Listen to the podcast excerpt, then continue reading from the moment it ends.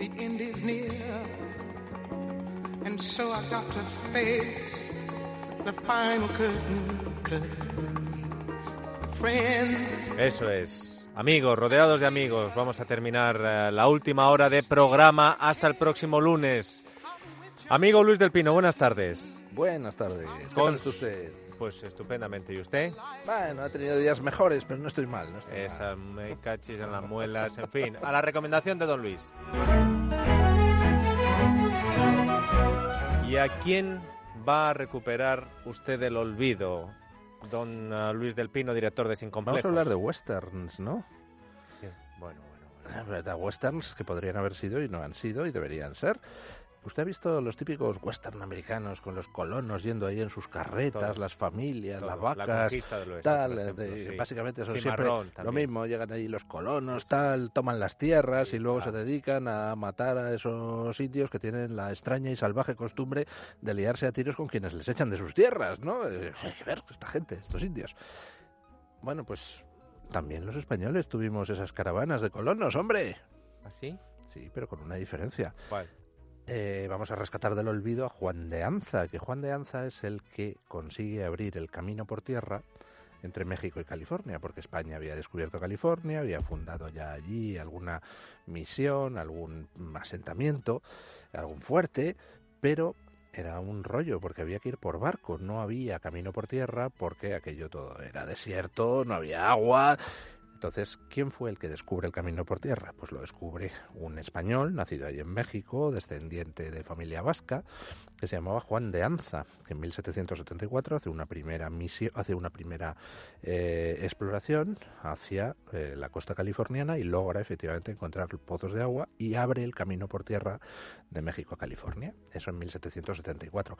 Y al año siguiente, en 1775, pues entonces se hace la expedición de colonización por tierra. Y entonces se va para California, pues con cientos de españoles, cientos de mestizos, reclutados en Sinaloa y en Sonora. Porque los españoles se mezclaban con Cosas cosas. Y dentro de la caravana de los españoles Sí. iban hasta apaches a colonizar California, todos juntitos. Por eso no has españoles. hecho películas sobre eso. Porque si en la caravana de colonos están los apaches, van a decir, estos españoles están locos. ¿Pero qué genocidio es este? que no quiere decir que no nos peleáramos con los apaches. En la primera misión de exploración, en 1774, pues tuvo algún enfrentamiento Hasta con los apaches. Hasta que nos conocieron, llegó a un tratado de amistad con los navajos. Al año siguiente, pues junto con los apaches hace la colonización, la primera expedición de colonización en California. Por cierto, ahí se llevaron centenares de vacas, que son las que dieron luego origen a toda la cabaña ganadera actual de California y eh, posteriormente, después de esa segunda exploración de colonización, junto con apaches y navajos se dedicó a pelearse contra los comanches, a los que derrotó en, eh, un arroyo que no me acuerdo cómo se llamaba en, eh, antiguamente, y derrotó al jefe comanche que se llamaba Cuerno Verde, que en inglés, pues en los westerns se le llama Greenhorn. ¿no? ¡Hombre!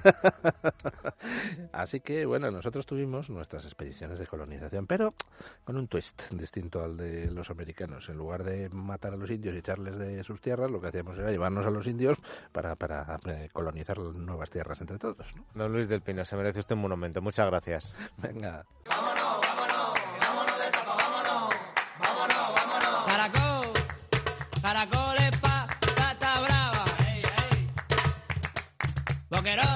Alejandro Vara, buenas ¿Qué tardes. tal? Muy buenas tardes. Está constatado por la audiencia de este programa, si nos lo han transmitido, que esta es una de las secciones VIP, por eso tienes ese tratamiento tú, tertuliano VIP, Alejandro Vara, porque con los pinchos usted arrasa en este momento. reconozco que la gente lo escucha y además lo atiende, porque no solamente es que te escuche, sino que lo atiendan. Un saludo a Carlos y a Mari José. El otro día, bueno, oye, en la chimenea, tal, ahí por la calle, digo, bueno, Ah. Dice, no lo conocíamos y mira que hemos ido mucho a la Sierra de Madrid, pero nunca habíamos estado, ¿por qué? Pues porque siempre hay mucha gente. Dice, Correcto. ahora hay que ir y hacer el sacrificio. Y el juego de los coditos en la barra, señores, es que esto hay que darle Es todo, un ¿no? arte, ¿eh? Tiempo al tiempo también, todo. Incluso no es puede- llegar y besar el santo. Puede es, que eh, si convences a Irene Lozano lo haga deporte olímpico. El levantamiento de barra. Pues ¿Dónde es- nos vas a llevar hoy, Es Vara? muy interesante el, de- el- el deporte de la barra. Nos quedamos en Madrid, barrio de Salamanca. No vamos al barrio del Retiro, que tengo algunos críticos, pero oye, allá donde se produce la noticia estamos nosotros. Si esta es una zona emergente, pues ahí estamos nosotros. Barrio de Salamanca, el lago de Sanabria. Oh, Un pedazo de local que tiene, yo creo, por lo menos 200 o 300 años, sin exagerar, y que es el Templo de la Cuchara. Es un restaurante de toda la vida, donde va la ¿Dónde está? ¿En gente. qué calle está? Pues está en la calle Ayala. Eh, yo creo que lo conoce todo el mundo que o vive o es que a trabaja mí me suena por ahí. mucho. Sí, es muy modesto, discreto. Están desde, desde que se fundó el barrio de Salamanca prácticamente. Yo creo que son ya tres generaciones. Es que me así. suena de la época en la que Libertad Digital estaba en Conde de Aranda. Pues de- te- tienes que haberlo. Seguro que habrás estado. Seguro que haber- habrás estado alguna vez. Y entonces allí te encuentras pues de altos empresarios, dignos políticos, que van con cierta frecuencia, a toda la gente que tiene allí, por los A comerciantes, los tenderos, los oficinistas, la gente de orden como Dios manda. Y es un local que tiene una barra estupenda, nada de mesitas altas ni nada. Una barra estupenda y luego eh, su local, pasa- su, su zona, su comedor, que está muy bien. Pero, o sea, es un sitio que te encuentras muy a gusto y dices, esto no puede estar en medio del barrio Salamanca. Pues lo está porque en el barrio Salamanca también hay Sí, sitios sí, sí, locales que llevan mucho tiempo y que solo los conocen, los tratan o los cultivan la gente de allí, que sabe, oye, que hay que comer todos los días y a ser posible que no te destrocen el Pues estómago los hay, con ¿eh? determinados Los menús. hay. Este con es unos uno de menús ellos. buenos, además. Este es uno de ellos. Y un, un sitio donde te tratan bien y estás muy a gusto. ¿Y por dónde entramos? Eso, por eh. la ensaladilla entramos. Eh. Una ensaladilla De las como que te Dios gustan manda, a ti. como de las que le gusta a todo el mundo. Fíjate, es una ensaladilla, a mí me da la sensación de que eh, tiene lo que tiene que tener, pero la patatita, por ejemplo, es que está muy bien hecha y es de calidad. Esta gente es de Zamora, dicho sea de paso, como su propio nombre indica, Lago de Sanabria, pero eh, la patata gallega y muy rica está. Esa ensaladilla para entrar a, a Ya tomar dado- a situación. ti ya te el gusto. Ya estoy ambienta, ya estaba ambientado. Luego una cosa muy curiosa que hacen el salmón ahumado. Fíjate lo que es la vida, lo hacen ellos. Salmón ahumado, hará como 30 años empezaron a, lo que cuentan ahí, empezaron a ahumar ellos uns- unos salmones que les llegaban de Noruega, vía no sé muy bien qué contacto tenían, y pues lo vamos a hacer aquí. Y empezaron a ahumar el salmón. Y ahora ya es que lo venden para afuera como si fueran unos productores de salmón de toda la vida. Son ¿Eh? gente del, en el barrio de Salamanca de Zamora que se llama Lago de Sanabria y hacen un salmón que tiene un éxito que no deje de pedirlo la gente. Una tapita del salmón ahumado, por lo menos para probarlo. Yo no soy muy de salmón, pero este me encanta, Oh, si es que de sí verdad. bueno. Y se lo llevan los paquetes que... Venta para afuera. Eh, vamos a entrar con la cuchara. Toda la cuchara es buena. Todo lo que hacen es que cocinan muy bien. Muy bueno.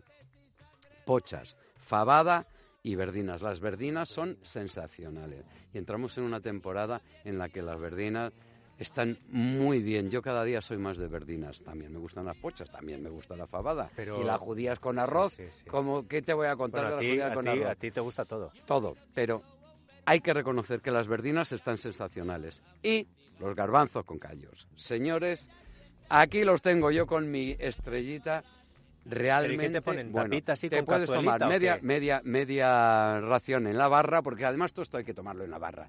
Te tomas media racioncita que está bien servida, solo vas a poder comer la ensaladilla y una de estas. Hay gente, yo fui la última vez que estuve por allí, que se toman tres medias raciones para probarlo todo lo que tiene. ¿Qué tiene del día hoy de cuchara? Porque es que hay otra, no hay menú, entonces es Sí, lo sí. que haya del día, como Dios manda. Esa. El templo de la cuchara es el templo de la cuchara y allí ya sabes lo que te vas a encontrar. Por supuesto tiene sus carnes, sus pescados y todo eso, pero muy bueno, muy bueno. Todo lo que pidan les va a encantar y además es que se cocina sensacional. Y, te seguro llama- que a buen precio. y en muy buen precio. Muy buen precio, en pleno corazón. Estamos hablando de calle Ayala 23, ca- casi la, la calle Serrano, y con un tirón bárbaro que es verdad que hay que reservar para la mesa, pero en Hay la que reservar. Hay que reservar siempre en general porque está aquello a Claro. reventar. Pero en la barra te haces un hueco, señor. Claro. que si a partir de la una del mediodía dices, vamos a tomar el vermú Claro, o lo que sea, ahí y estás. terminas Que no, hay, zampándote- que no hay hueco, pues dices, ponme un vinito y tal, y estás ahí fichando. zampándote dos o tres platos, platillos de las eh, de la especialidad del día que tengan de la cuchara porque merece la pena. Lago de Sanabria le vamos a poner tres pinchos y medio. Tres y Le medio. va a encantar a la gente, le va a encantar. Yo creo que en Madrid lo conoce todo el mundo, pero el que no se haya acercado, aparte que sea muy céntrico, es que dices, oh, no me pega nada que haya Sí, aquí. pero anótenlo, por así". favor, porque luego nos escucha mucha gente de fuera de Madrid y cuando vienen a visitar, ¿y dónde voy a comer y qué me meto? hay sensacionales. clavada que me meten. Pues esto está, Y en, como esto en tu está en el centro. En el centro y como en tu casa. El sitio es como en tu casa. Una taberna tasca de las de antes. Bien servido y muy bien comido. De modo que, sensacional. Lago de, Lago de Sanabria. Que no le pierdan la comba, que realmente les va a encantar.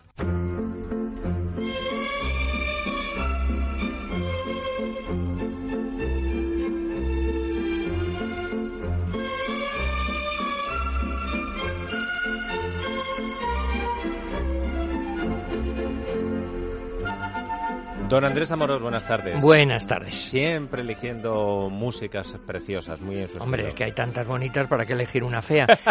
claro, mira, eh, cuesta igual.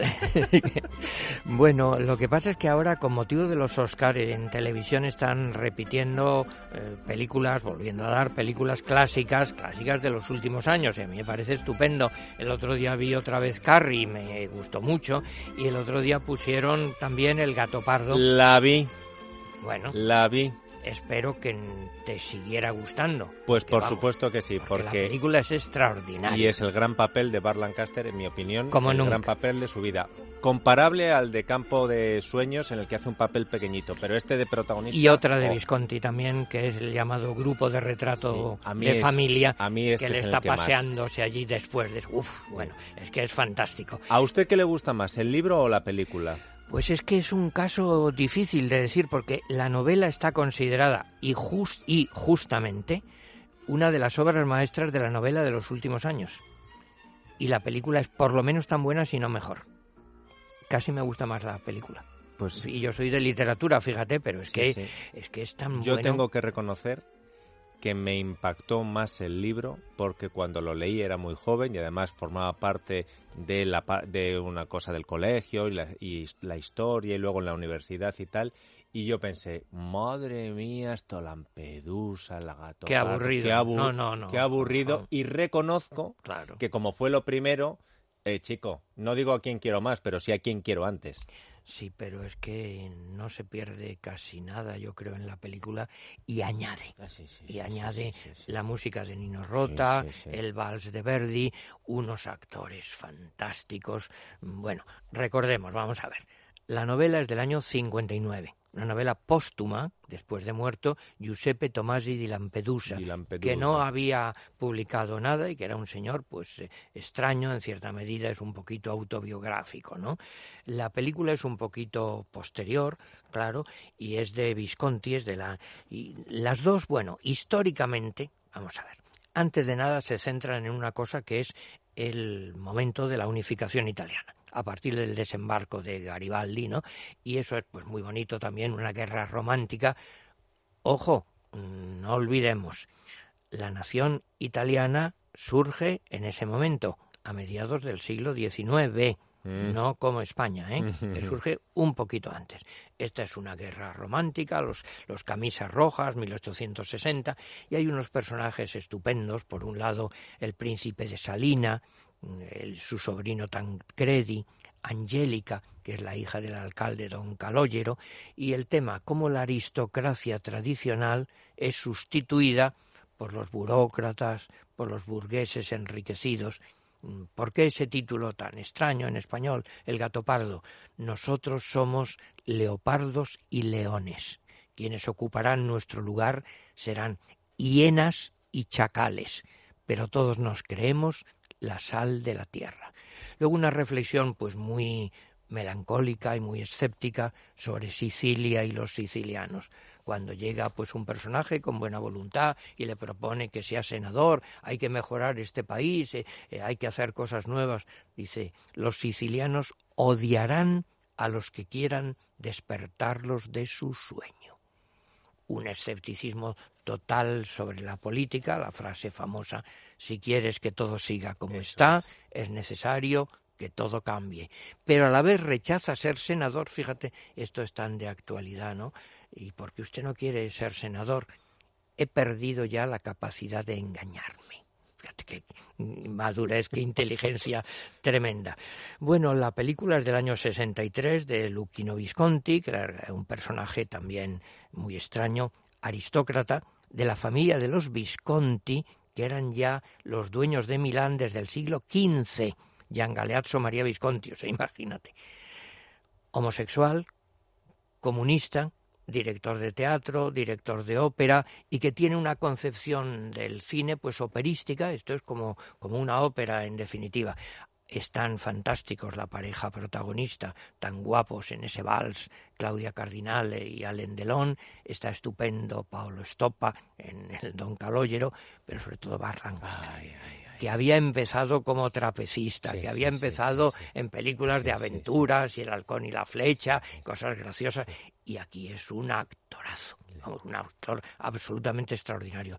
Luego hizo otra también con Visconti, también extraordinaria. No sé si la has visto. la llaman, es que tiene varios nombres. Interiores o Retrato de familia in interno, ¿eh? que es la historia de un profesor que vive en su piso, un viejo profesor solo, que vive rodeado de obras de arte, que es Mario Praz, en definitiva, y que mm, entran unos jóvenes y eh, destruyen la tranquilidad de su vida, y él de vez en cuando escucha en el piso de arriba unos pasos, unos pasos claro, que es lógicamente la muerte que se acerca.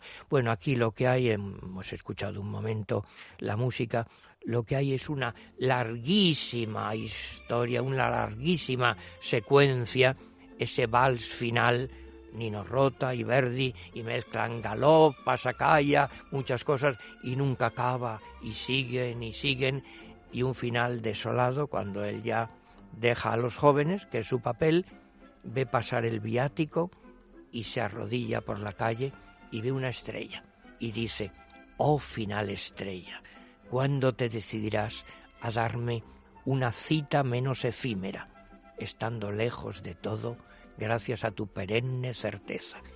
Y luego todo se apaciguó en un montoncito de polvo lívido.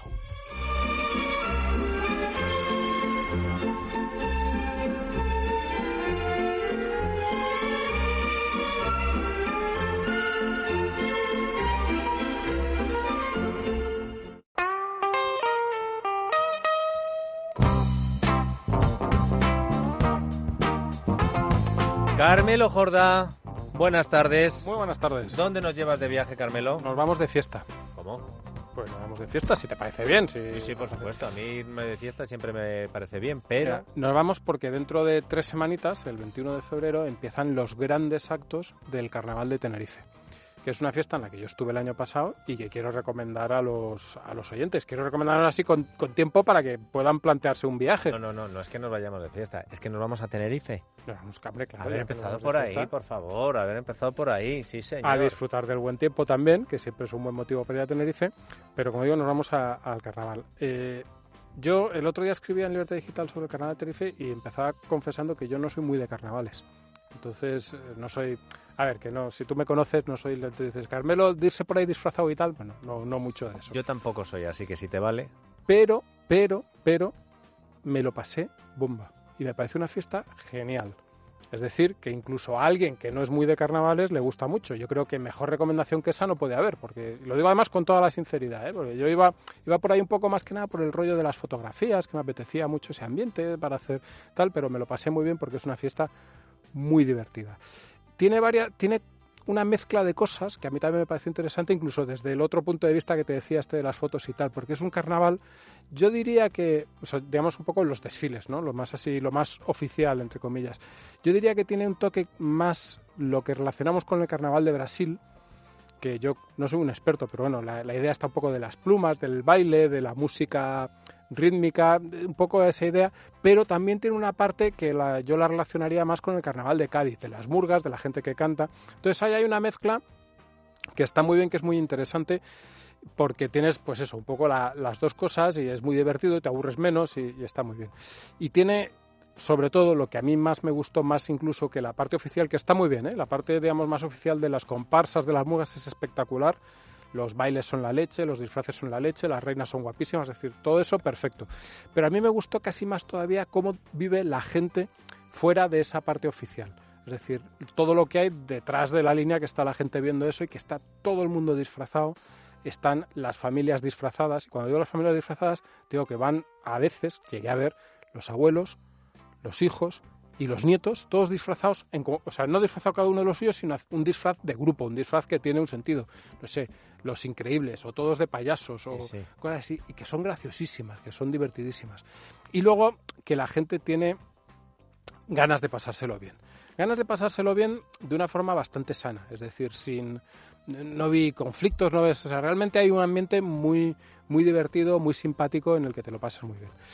Pero bueno, digamos, todo eso conjunto hace una fiesta estupenda. Voy a comentar un poco las, las principales cosas, ¿no? Digo, empieza el día 21, el día 21 por la noche hay una, lo que le llaman la cabalgata anunciadora, que es obviamente pues el inicio del canal. Ya están allí haciendo cosas y concursos y saraos, quiero decir que esto ya sabes que se expande la fiesta, se expande, pero digamos la, la parte grande de la fiesta empieza ese día 21 con la cabalgata, que es viernes, con la cabalgata anunciado- anunciadora. El día 22 está el gran desfile de las, o uno de los grandes desfiles de las comparsas. Es el concurso de comparsas que van por allí, se han puesto sus disfraces, digamos, lo más exagerado, en el buen sentido que se puede, y se hace este desfile para ver cuál es la comparsa ganadora. Digamos, hay un jurado que emite un juicio pues según los disfraces, según las coreografías, según el baile, según todo el mundo esté bailándolo mm, como se tiene que estar bailando, es decir, y hay ese concurso de comparsas. Luego, el día 23 Estamos, hemos empezado viernes, sábado, domingo, es el carnaval de día. Y ese día yo creo que es el mejor porque no hay este gran desfile, pero es toda la ciudad durante la todo calle. el día, todo el mundo disfrazado. Hay, por supuesto, orquestas, bailes, pero cuando digo todo el día, quiero decir todo el santo día, desde la mañana hasta las tantas de la noche que me fui yo al hotel porque ya no podía con mi vida y la gente seguía de marcha por, por la calle. Como digo, hay un montón de, hay actuaciones, conciertos, hay mm, una placita pequeña en la que ponen cuatro equipos de música y 14 casetas y la gente está ya abarrotado pasándoselo pipa a todo el mundo, es decir, tremendo. Y luego el martes, que este año es el día 25, es lo que le llaman el coso apoteosis, que no sé por qué tiene. Lo de apoteosis sí que lo sé, lo de coso no entiendo muy bien de dónde viene, que es de nuevo todo un desfile de todas estas comparsas oficiales, que tiene la gracia de que es de día, y entonces pues hay una luz distinta, el- las lentejuelas brillan de otra forma y se ve todo de otra manera y de nuevo vuelves a pasártelo muy bien con todo eso. Son cuatro o cinco días de fiesta, son cuatro o cinco días de no parar.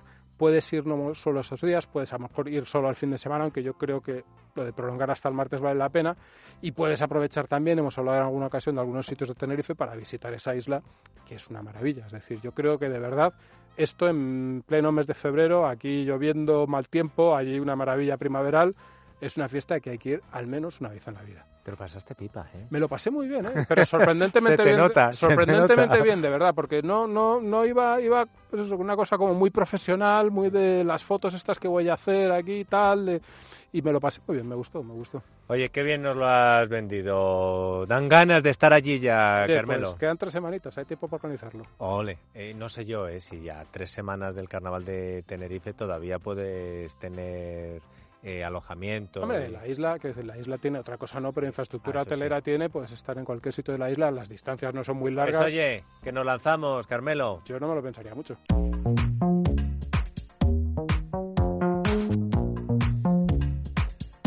En los últimos, yo qué sé, 19 días, ¿usted ha notado así como un poquito más de ansiedad? No se preocupe, que para eso está Libertad Digital y Mundo Natural. Adrián González, buenas tardes. Buenas tardes, Dieter. ¿Qué Por- tal? Que de la unión de Libertad Digital y de Mundo Natural salen esas clases de yoga de nuestra profesora Marta Pérez y luego los consejos que eh, tú nos das. Eh, ¿De qué habláis hoy? Creo que de la ansiedad, ¿no? Eh, Hablamos de la ansiedad, hablamos de lo que va a estar muy de moda y en estos últimos 19 días eh, nos está provocando mucha ansiedad. Coronavirus, cambio de gobierno, todo esto nos está llevando por la calle de la Macura. Hay que ponerle freno a las neuronas, hay que confiar en el value natural.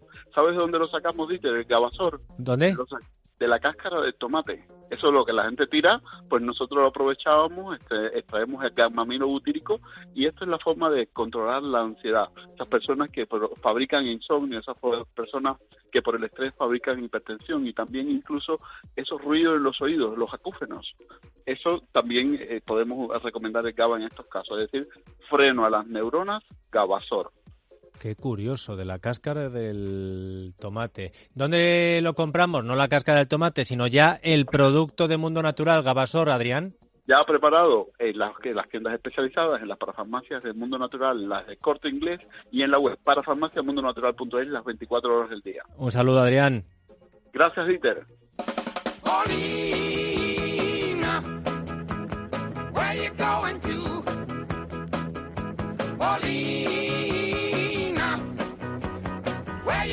Ansioso estoy por saber qué me va a recomendar este fin de semana Pablo Molina en la televisión. Nuestro gurú Molina, buenas tardes. ¿Qué tal? Muy buenas tardes, Dieter. A ver qué menú tenemos. poca cosa este fin de semana, de, no demasiado interés, eh, pero en fin, algo hay. A ver. Sí, sí, sí. Bueno, mira, esta noche dos películas eh, seguidas, un programa doble en la primera cadena a partir de las 10 y 10 de la noche. Eh, en primer lugar, Transporter 3, la tercera entrega de la saga. Y a continuación, sin solución de continuidad, Rocky. O sea, un programa doble de estos de palomita pura. ¿Rocky eh, cuál? La original, la ah, primera. Vale, vale, vale. O sea, Rocky con Stallone en plena forma, ¿no? Eso es, eso es. ¿En qué cadena has dicho? En la primera cadena, a las 10 de la noche, Transporter, la tercera entrega de la muy muy está a pesar de ser la tercera entrega sigue teniendo su interés para los aficionados al género y después eh, a las sobre las 12 pues eh, Rocky bueno Joyas en la primera el viernes eh, Joyas el sábado bueno el, sábado también eh, conmemoración del 75 aniversario de la liberación del campo de concentración nazi de Auschwitz. Ah, entonces estamos hablando ya de cosas más serias.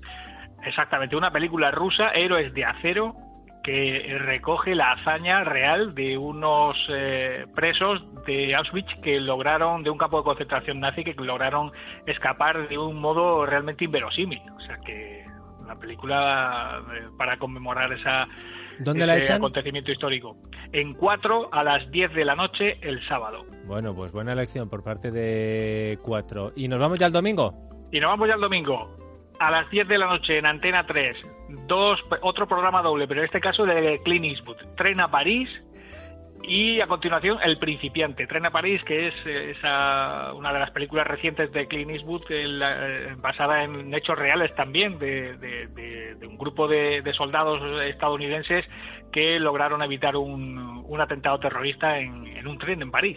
Es verdad, es verdad. Y luego la del principiante, que esa creo que la hacía con, con Martin Sheen, ¿no? Correcto, con Martin sí. sí, señor. Sí, sí, o su hijo Charlie Sheen, que ya no me acuerdo cuál, de, cuál es Martin y cuál es Charlie. Martin es el padre, Charlie, entonces era, era, con Charlie, era con Charlie. Con Charlie, con Charlie, sí, es verdad. Eh, y, y, algo más el domingo? Sí, para terminar la semana con optimismo, domingo por la noche en 4, las 11 de la noche, 11 menos 10, Iker Jiménez en cuarto milenio desvelará un caso real, real, Dieter, de zombies. ¿Cómo? De zombies, un caso real. ¿Real? Real. ¿Y no estamos hablando de algún político? ¿No me estás haciendo alguna metáfora? no lo sé, pues conociendo a Iker, eh, igual sí. bueno, ¿qué tal el tiempo en Murcia? Pues eh, maravilloso, playero total. Bueno, bueno, pero entonces ya ha dejado de llover bien. Exacto, exacto. Y ahora a disfrutar. Eh, no nos podemos quejar, este invierno ha sido muy muy beneficioso, muy, provechoso. Lo malo es cuando esos días eh, tenemos esas tormentas tan fuertes y tan desgraciadas, en fin. Que un abrazo muy fuerte, Molina. Igualmente, hasta la semana próxima.